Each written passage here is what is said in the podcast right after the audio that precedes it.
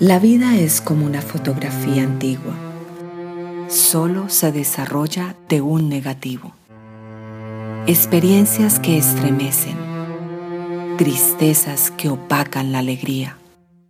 Sentimientos que destruyen. Y la luz que lo cambia todo. Caminar entre luz y sombras. Por Aradi Vega un libro que te ayudará a dejar ese túnel sin salida. Adquiéralo en eBay y en amazon.com. Cambio 180. Hola, ¿qué tal? Aquí Melvin Rivera Velázquez con otra edición de Cambio 180. El personal de la Armada de los Estados Unidos la está usando. Es un sistema de realidad virtual y lo están utilizando para entrenar al ejército. Las cadenas de televisión se están preparando. El periódico El New York Times de Nueva York ya hizo su primera prueba. Incluyeron una, una cajita de esa de, Google Carbox dentro del periódico El Domingo. Y entonces tú vas a la aplicación, a tu teléfono, lo pones allá adentro y ellos tenían varias historias, una de ellas era en Siria contando la historia de una refugiada y, el video lo, lo, filmaron allá y entonces mientras tú ves el video puedes mirar en todas las direcciones, puedes ver el campamento de refugiados donde estaban ellos. Cambio 180.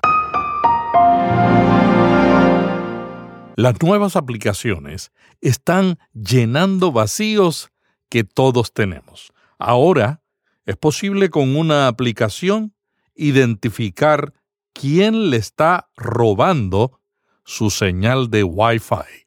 O sea, si yo tengo la sospecha de que alguien ha invadido mi señal, yo puedo entrar y mirar cada una de las conexiones por su dirección de IP, que es la dirección lógica de ese equipo, la dirección de Mac, y yo puedo ver si es la plataforma Android, si es Apple, yo puedo saber qué tipo de computadora es por manufacturero y diseño.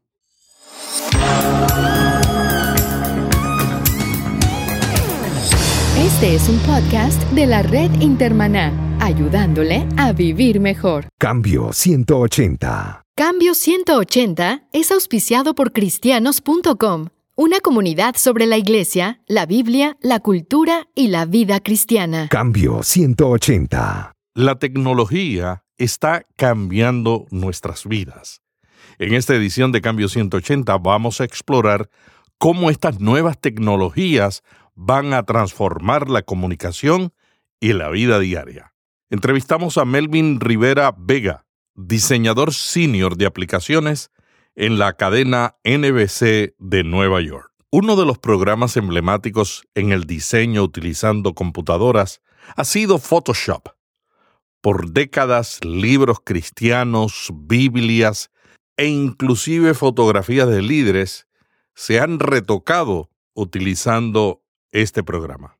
Sin embargo, Photoshop está bajando en aceptación y tiene una nueva competencia llamada Sketch que parece que lo transformará es una aplicación de diseño eh, donde mezcla diseño de vector y diseño de imágenes. Y yo cambié todo, todo mi, sistema de, diseñar aplicaciones, aplicaciones móvil y también diseño de, websites. Eh, y cambié todo mi proceso y ya casi no estoy utilizando Photoshop ni Illustrator, simplemente estoy utilizando Sketch porque tiene unos features muy buenos y se siente una aplicación muy moderna. También he visto la comunidad de diseñadores que poco a poco está cambiando también a, utilizar la, aplicación de Sketch y veo gente usando menos y menos la aplicación Photoshop para lo que es diseño de interfase de, de aplicaciones y de websites.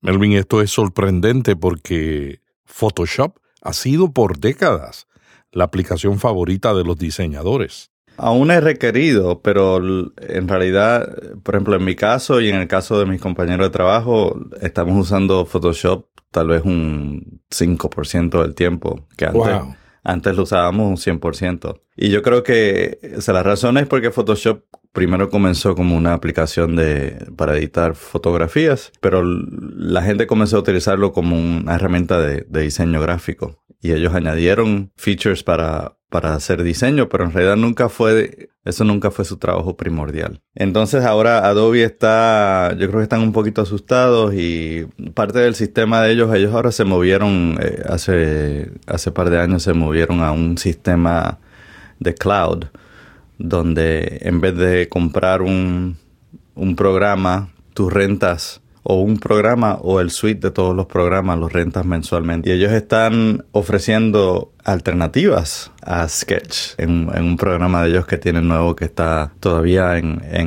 etapa de beta, pero se nota que están, están preocupados y por buena razón, porque veo la comunidad entera moviéndose y ellos obviamente no quieren eso, ellos quieren permanecer como los, reyes de, la, de la comunidad creativa profesional, ¿no?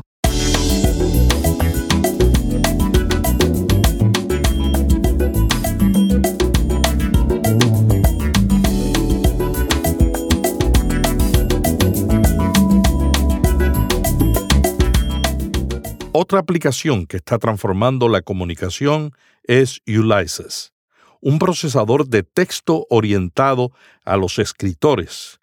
Muchos pastores y líderes lo están usando para escribir en la Mac y en la iPad sus sermones, artículos y libros. Con esta aplicación podemos escribir texto llano, con un formato básico similar al Markdown un sistema de lenguaje que se utiliza para publicar en la web, y también nos permite clasificarlo en capítulos y en varias carpetas. En el mundo de la web, en Markdown está tomando mucho auge, especialmente en sistemas de, manejar contenido. Hay muchos sistemas que están saliendo ahora que eh, utilizan el formato de Markdown.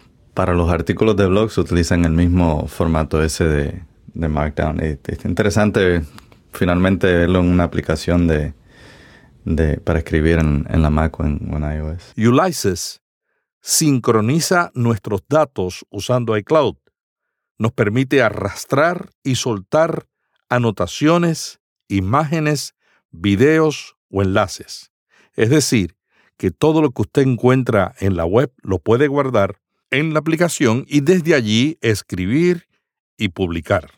Ulysses convierte el texto en diferentes formatos, entre ellos HTML, y crea un libro electrónico.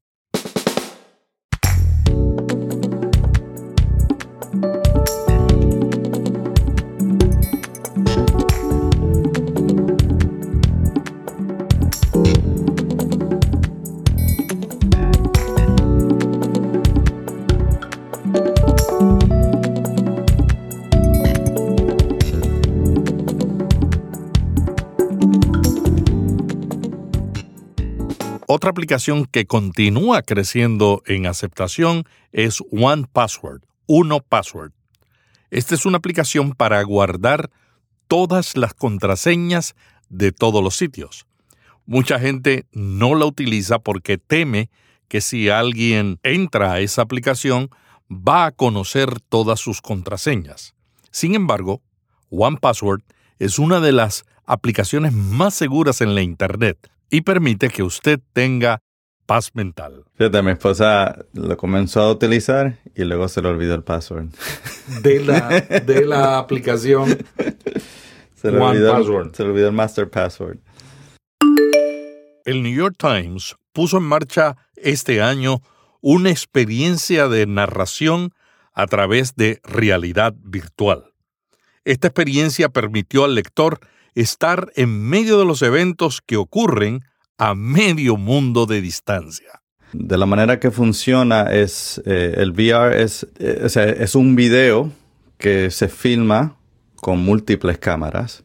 Entonces cuando uno ve el video, en vez de simplemente eh, estar sentado viendo el video, tú ves el video y puedes mover tu cabeza y ver en cualquier parte eh, o sea, cambiar la dirección de donde estás viendo dentro del video que está ocurriendo. Hay varios productos eh, disponibles en el más caro que tiene los más features es el, el Oculus Rift, que, que ahora es, lo compró Facebook y están a punto de sacar finalmente el, el producto final eh, ahora este próximo año. Y en el low end, o sea, en la, en la, en la parte más económica, está un sistema hecho por Google que se llama Google Cardboard, que básicamente es un pedazo de cartón que ellos venden que tiene dos, dos lentes. Entonces tú insertas el, el, tu teléfono, ya sea eh, tu teléfono Android o tu teléfono de, de Apple, el iPhone, lo, lo, pones adentro de la cajita y te pones la caja como si fueran, como si fueran unos lentes. Y entonces hay una aplicación que corre en el teléfono.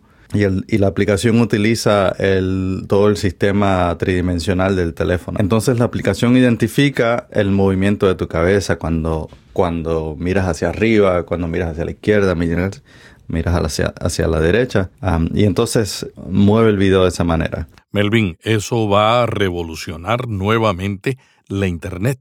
Sí, de hecho, eh, lo, lo, han hecho de una manera muy inteligente porque las aplicaciones que están diseñadas con ese sistema de Google son hechas con, con un development kit que ellos tienen, ¿no? Y eso te permite verlo en los Google Glasses, pero también si lo si no tienes Google Glasses y simplemente lo quieres ver en tu computadora normal, tienen un, una manera de verlo, ver ese video sin, sin la parte tridimensional, sino utilizando un clic para cambiar el, el, el, punto de vista. Entonces, de hecho, YouTube uh, tiene varios videos, si, si buscan en, en, en, YouTube y buscan VR, tienen varios videos que se pueden ver. Y entonces el mismo video, pero estás viendo una versión diferente. Pero muy interesante, yo trabajo para, para NBC News y nosotros tuvimos una, una, re, una, reunión este año donde, donde básicamente explicaron cómo crear contenido para este nuevo sistema, porque eh, es un es un formato muy interesante para contar historias, ¿no? Entonces eh, fue interesante ver New York Times. Básicamente ellos incluyeron este año en uno de los periódicos del domingo, incluye, incluyeron una, una cajita de esa de, de Google Cardbox dentro del periódico del domingo. Y entonces tú vas a la aplicación, a tu teléfono, lo pones allá adentro.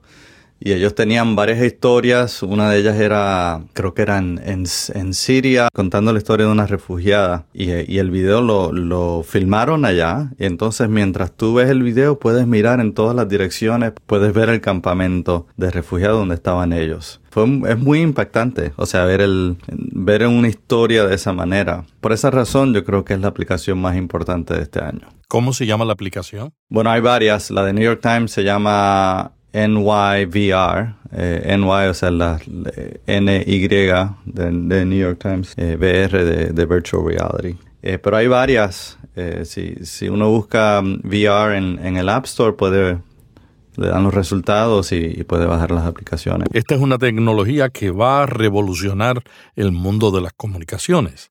Los canales de televisión, como tú dices, Melvin, NBC News, ya están preparándose. YouTube y Facebook están preparándose para permitir que nosotros, los usuarios, podamos tener acceso a la producción de videos con esta tecnología. Sin lugar a dudas, la Iglesia podrá utilizar esta tecnología para contar historias. ¿De qué manera lo haremos? Ahí es el reto de la creatividad, porque ya el costo de la tecnología no es un problema para comunicar creativamente el mensaje del Evangelio. En cuanto al aspecto de crear el contenido, yo creo que eso va a ser lo más interesante. Ya hay varios, eh, varias maneras de, de, crear contenido. Por ejemplo, hay un, hay un aparato donde se pueden montar 16 cámaras de GoPro que van en todas las direcciones. Es como una, es como una pelota de, Go, de GoPros. Se montan 16 cámaras, entonces viene con un software donde la, las activa todas a la misma vez y se filma todo ese contenido, entonces se utiliza el, el, el, el mismo software de, de, Google para crear el contenido. Obviamente el, costo ese es, es un poquito caro, ¿no? Estamos hablando de, del, del, aparato más las 16 cámaras de, GoPro. Eh, pero, pero ahora están comenzando a salir alternativas mucho más baratas. Por ejemplo, eh, creo que hay una si me recuerdo bien, hay una compañía que se llama Riley, que es una, una compañía de, de, cámaras. Tienen una cámara más o menos como del tamaño de un teléfono y tiene dos lentes, dos fisheye lenses eh, en cada lado. Y eso aprietas un botón y comienza a filmar. Y los dos lentes toman videos en, ambos lados y lo, y lo junta todo como un, como un video eh, VR, pero eh, obviamente la calidad ese no es tan buena como la de las 16 cámaras porque tienes más distorsión de lo solamente está utilizando dos lentes. Pero es una alternativa muy, muy económica para el que quiera comenzar en, en ese mundo. Otra aplicación que está llamando la atención y que se está usando mucho en las empresas y también en las iglesias es conocida con el nombre de Slack. Slack es un chat, pero es un chat de grupos privados y tiene valores diferentes a los que tiene un chat. Viene en aplicación y también en servicio de, web. El equipo de, nosotros en NBC, ahora estamos todos coordinando nuestros proyectos eh, por medio de Slack, que es un servicio que te permite hacer, tener conversaciones en grupos la cosa es que tú puedes crear múltiples grupos, puedes invitar gente de esos grupos. Y lo bueno es que mantienes todas las conversaciones expuestas. O sea, no, no, hay, no, hay, no hay mucho email privado. Entonces, es más fácil si alguien nuevo entra a un equipo que se ponga al día, porque puede ver las historias de las conversaciones, eh, cómo algún proyecto llegó a tal punto. Y, me gusta también porque tiene muchas integraciones con otras aplicaciones. Por ejemplo, nosotros estamos desarrollando software, estamos desarrollando aplicaciones y tenemos integración con el website de GitHub, tenemos varias, varias integraciones de, de otros servicios. La comunicación interna de las empresas, al igual que la comunicación interna de las iglesias, es una parte fundamental para poder mantener una buena organización, un control de los proyectos, una buena coordinación y eficiencia en cada proyecto que se está desarrollando. La buena comunicación ayuda a una iglesia a realizar proyectos exitosos. Muchas empresas que no tienen sistemas internos de intranet utilizan herramientas como WhatsApp, Skype, Dropbox, Asana y otros. Sin embargo, con la aplicación Slack han descubierto que pueden tener todo en un solo lugar. Y ese beneficio también ahora está disponible para las iglesias, que pueden tener a todos sus grupos interconectados y que si alguien sale del grupo, el que viene puede encontrar toda la información histórica del proyecto sin tener que buscar emails y dialogar con la gente.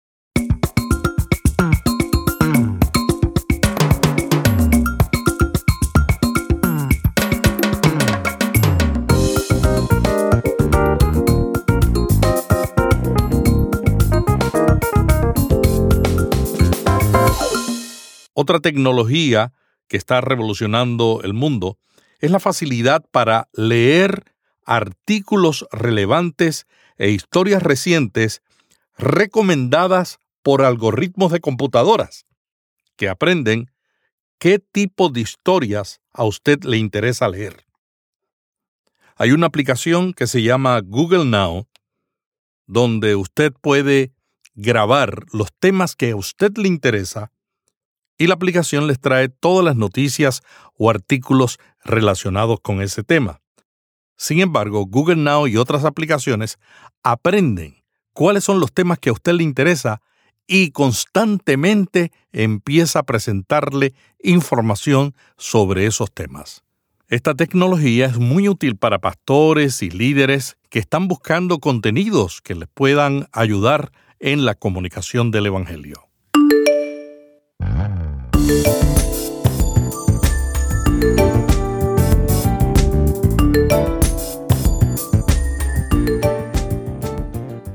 En estos tiempos de tecnología digital, Dios está llamando a su servicio a lo que se conoce como teotecnólogos.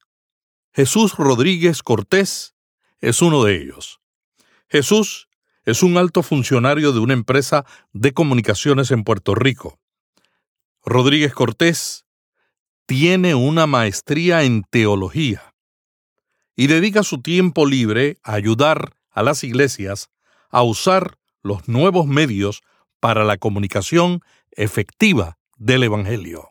Jesús, ¿cuáles fueron las aplicaciones que más te gustaron este año para el sistema Android? Como ustedes entenderán, yo vengo de un entorno mayormente de redes. Esa es mi vida, ese es mi día a día. Así que voy a comenzar por dos aplicaciones particulares para redes, para aquellas personas que les gusta tener un poco más de cuidado en su casa. La primera, y debo decir que esta, esta aplicación puede usarse tanto a nivel profesional de redes como a nivel eh, aficionado. Cualquier persona aficionada a las redes también la puede utilizar. La primera sería Wi-Fi Analyzer. En ocasiones, tenemos en nuestras casas interrupciones del servicio de Internet. Alguien prendió o está utilizando el horno microondas y de repente la señal dejó de funcionar. La aplicación me permite rastrear cada uno de los canales que estén en uso y los que estén libres, de tal manera que yo pueda cambiar la frecuencia de mi enrutador inalámbrico en la casa. Es decir, si yo estoy en canal 1 y el canal 1 tuviera interferencia, yo voy a ver ahí cuál es la interferencia de forma gráfica, quién la está causando, y yo verificar entonces los demás canales, por ejemplo el 6 o el 11, si están disponibles. Es altamente recomendable que si usted va a cambiar el canal, lo haga a canales que son limpios, o sea que no, no traslapan o no hacen un overlapping unos con el otro, serían el 1, el 6 y el 11. Eso le permite entonces maximizar la red inalámbrica de su casa para evitar interrupciones. Esa es la primera aplicación. La segunda aplicación también va en esa dirección, es para redes.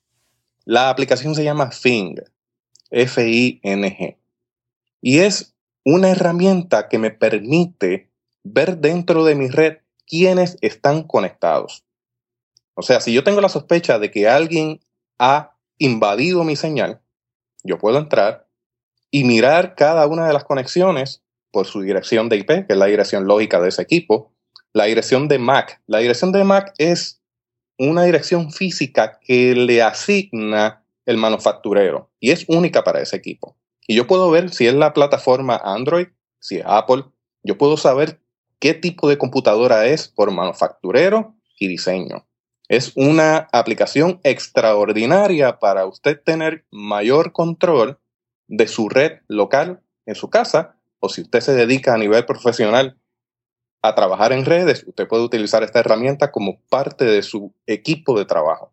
Así que para nivel aficionado y profesional es perfectamente legítimo utilizarla. En tercer lugar, tengo una aplicación que descubrí recientemente en el cierre de un contrato. Usted sabrá que los tiempos de ir a visitar un lugar para cerrar los términos de un contrato ya terminaron. Eso quiere decir que si usted está comprando algo o está haciendo alguna transferencia de bien, usted puede solicitarle a esa persona que le está vendiendo ese bien o ese material, lo, lo que usted esté comprando, ya sea un servicio también, que le envíe una forma en PDF con los términos del contrato.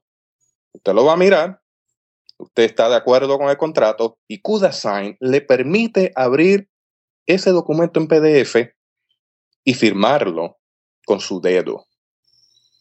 Quiere decir que ya no tiene que montarse en su vehículo, ir a un lugar a encontrarse con alguien para hacer una gestión de esta naturaleza. Yo veo un futuro prometedor con este tipo de aplicaciones porque eso significa que yo puedo hacer cierre de una casa. Si estoy en compra de una casa, lo que usted, si ha comprado una casa en el pasado, sabe que tiene que invertir 3, 4, 5 horas en un lugar firmando papeles. Eso podría hacerse de forma totalmente virtual. Papeles que nunca leemos. Ciertamente, la primera vez que yo hice un cierre, yo le pregunté a la persona que estaba a cargo, si yo no firmo estos papeles, ¿no me llevo la casa? No, pues, pues llega un, un instante en que uno tiene que dar el salto de fe y pasar las letras pequeñas porque podría tardar más tiempo. El punto es que esto nos está dando la idea de que las aplicaciones están cambiando a algo más orgánico, que se adapta a la vida diaria, nos va facilitando el movimiento y definitivamente es algo que llegó para quedarse. CUDA Sign. La cuarta aplicación de la cual les quisiera hablar, yo la uso prácticamente a diario. Se llama Cam Scanner. Cam Scanner permite convertir su teléfono en un escáner portátil. Quiere decir que si usted desea sacarle copias a todos sus recibos para ahorrar espacio, lo puede hacer y los puede convertir a PDF. ¿Cuál es la ventaja de guardarlo en PDF? La primera es ahorro de espacio. La segunda es que si usted es una persona de negocios o trabaja para alguien o desea tener una constancia de los gastos para someter luego los informes de gastos, usted lo puede hacer de forma inmediata y cómoda, sometiendo un documento de PDF a su patrono o ya sea a su, a su auditor para que eso pueda llegar de forma inmediata y nos ahorre todo el papeleo que nos puede llevar horas. CamScanner tiene la capacidad de sacar la foto del documento, limpiarla, quitarle cualquier imperfección y convertirla, ya le dije a PDF, pero también usted la puede convertir a formato JPEG, o sea, lo puede convertir a fotografía. Y desde ahí usted puede enviarla ya sea por mensaje de texto, correo electrónico, lo puede enviar desde su equipo móvil directamente a su impresora y lo puede enviar a un número de fax. Quiere decir que esta aplicación es muy poderosa cuando se trata de la maximización de tiempo y de papel. Usted y yo pues creemos en un Dios que es creador de todas las cosas y que nos llama a la mayordomía integral. Y en la mayordomía integral, además del tiempo, también está la utilización de los recursos que caen en nuestras manos. Entre menos papel utilicemos, menos árboles vamos a derribar. Así que una, una invitación perfecta para ejercer esa mayordomía integral de la vida. Jesús, ¿alguna otra aplicación? Sí, la quinta aplicación que quisiera compartirles se llama Wrong Keeper. Wrong Keeper. Si usted se ejercita ejerciendo ese llamado a la mayordomía integral que incluye el cuidado del cuerpo, es importante usted medir lo que está haciendo a diario. Y Ron Keeper le ayuda a dar seguimiento al plan de pérdida de peso. Si usted quiere retarse en cuanto al asunto de, deportivo o de poder moverse más cada día, el sistema le va a retar para que usted se mueva más y le va a dar sugerencia de cosas que puede, que puede hacer. Un detalle que me encanta de Ron Keeper es que a través de la señal de GPS de posicionamiento va dando seguimiento del lugar donde uno está ejercitándose en cuanto a altura, intensidad, paso de carrera. Y es muy conveniente conocer cuál es la ruta que uno ha tomado, cuáles son las rutas que han sido más retantes en cuanto a paso, en cuanto a altura, en cuanto a velocidad. Es extraordinaria. La aplicación todos los días le va a retar a que usted sea mejor en eso que hace. Jesús, una de las preocupaciones de los usuarios de Android es que a veces, como Android es una plataforma abierta, a veces no tiene la seguridad o uno no tiene la garantía de que va a funcionar la aplicación Android en el sistema Android que uno está utilizando. ¿Qué herramienta tú usas para enfrentar ese, esa situación? Le mencionaba que las aplicaciones de Network Tools, que sería una sexta aplicación, le permite hacer un barrido de cuáles son los puertos que están abiertos. Además de eso, permite ver cuáles son los cookies o aquello que se implanta en el sistema para monitorear y comenzar a enviar información desde nuestros dispositivos móviles. Así que el Network Tool permite quitar lo que le llaman los cookies, permite saber las transacciones que se están dando dentro de la unidad. Ahora, debo mencionar lo siguiente. Android es una plataforma tan segura como lo es iOS. Hay una creencia popular de que Android tiende a ser más débil en cuanto a seguridad que cualquier otra unidad. Desde mi experiencia como profesional en redes, yo soy un usuario de Android. Yo estoy en los dos mundos. Uso el mundo iOS y utilizo el mundo Android.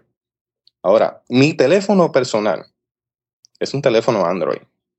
Y ese teléfono Android no forma parte de los teléfonos populares, como lo son Samsung, como lo son Audiobox, como lo son otros teléfonos de la línea Android, donde Samsung lidera esa línea de equipos a comprarse.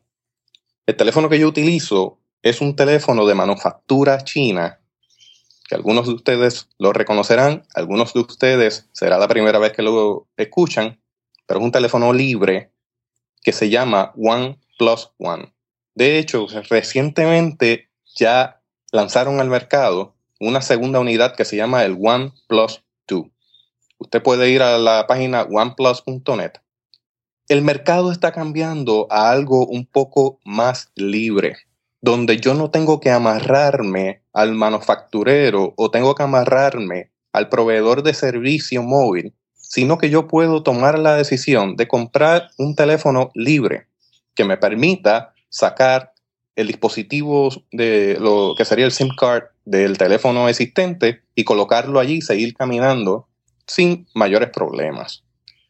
Como le mencionaba, el OnePlus es un teléfono de manufactura china que tiene todas las especificaciones de un teléfono comercial. El que yo tengo a la mano, que es el modelo anterior, el OnePlus One, tiene una cámara Xperia de Sony de 14 megapíxeles, tiene un quad-core Snapdragon 2.5 GHz, tiene 64 GB de flash y es un teléfono poderosísimo.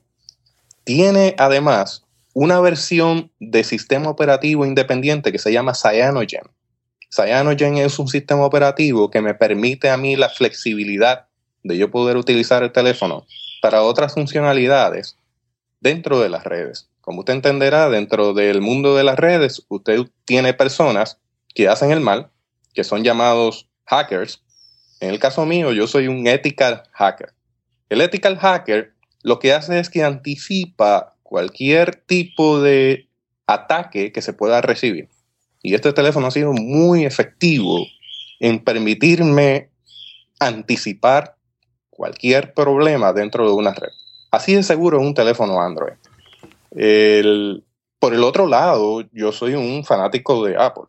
No puedo negar que me encanta el iPhone, que es un teléfono extraordinario para estos esfuerzos de hacer multimedios, es decir, grabar podcast, editar video, mi crítica es que el Android no es tan eficiente para esos aspectos. Más eficiente lo es iOS. Así que usted va a escuchar constantemente a Melvin, mi, amigo, eh, eh, que es Apple todo el camino, Apple all the way.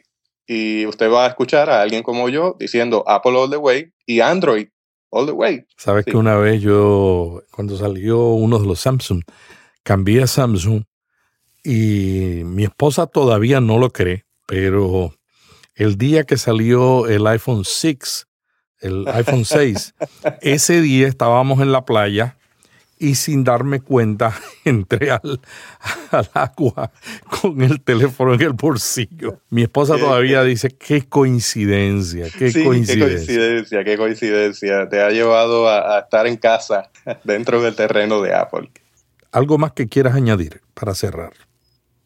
Yo creo que los elementos tecnológicos utilizados cuando se disciernen en el espíritu pueden generar gran bendición, no solamente a su vida personal, es a la vida de la comunidad de fe y bendice también a la comunidad virtual que se encuentra a la distancia y que puede ser beneficiada con información relevante para su vida como lo es este podcast y otros esfuerzos que estamos llevando a cabo y que llevaremos a cabo en el futuro.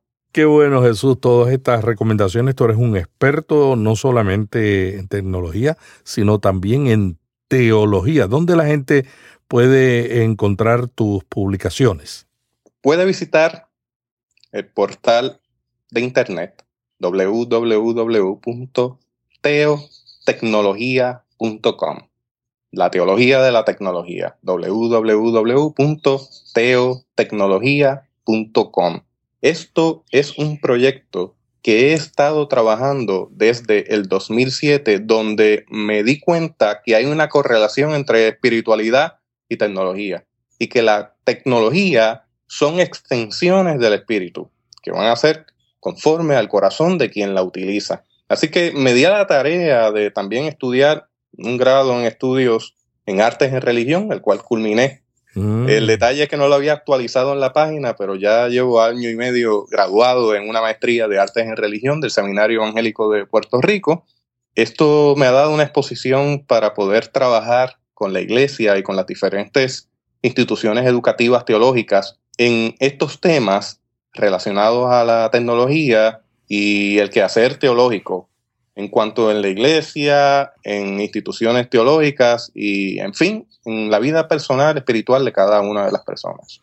Muchas gracias a Jesús Rodríguez Cortés de teotecnología.com y a Melvin Rivera Vega, mi hijo, diseñador senior de aplicaciones en la cadena de noticias NBC en Nueva York, por sus aportaciones sobre tecnologías que podrían cambiar nuestra vida y ministerio.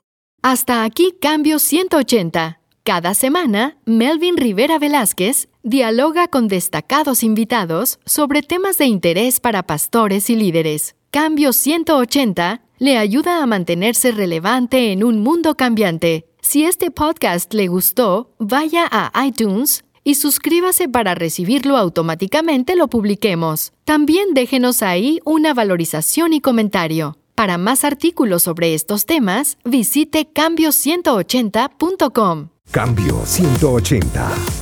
¿Cómo mantenerse relevante en un mundo diferente?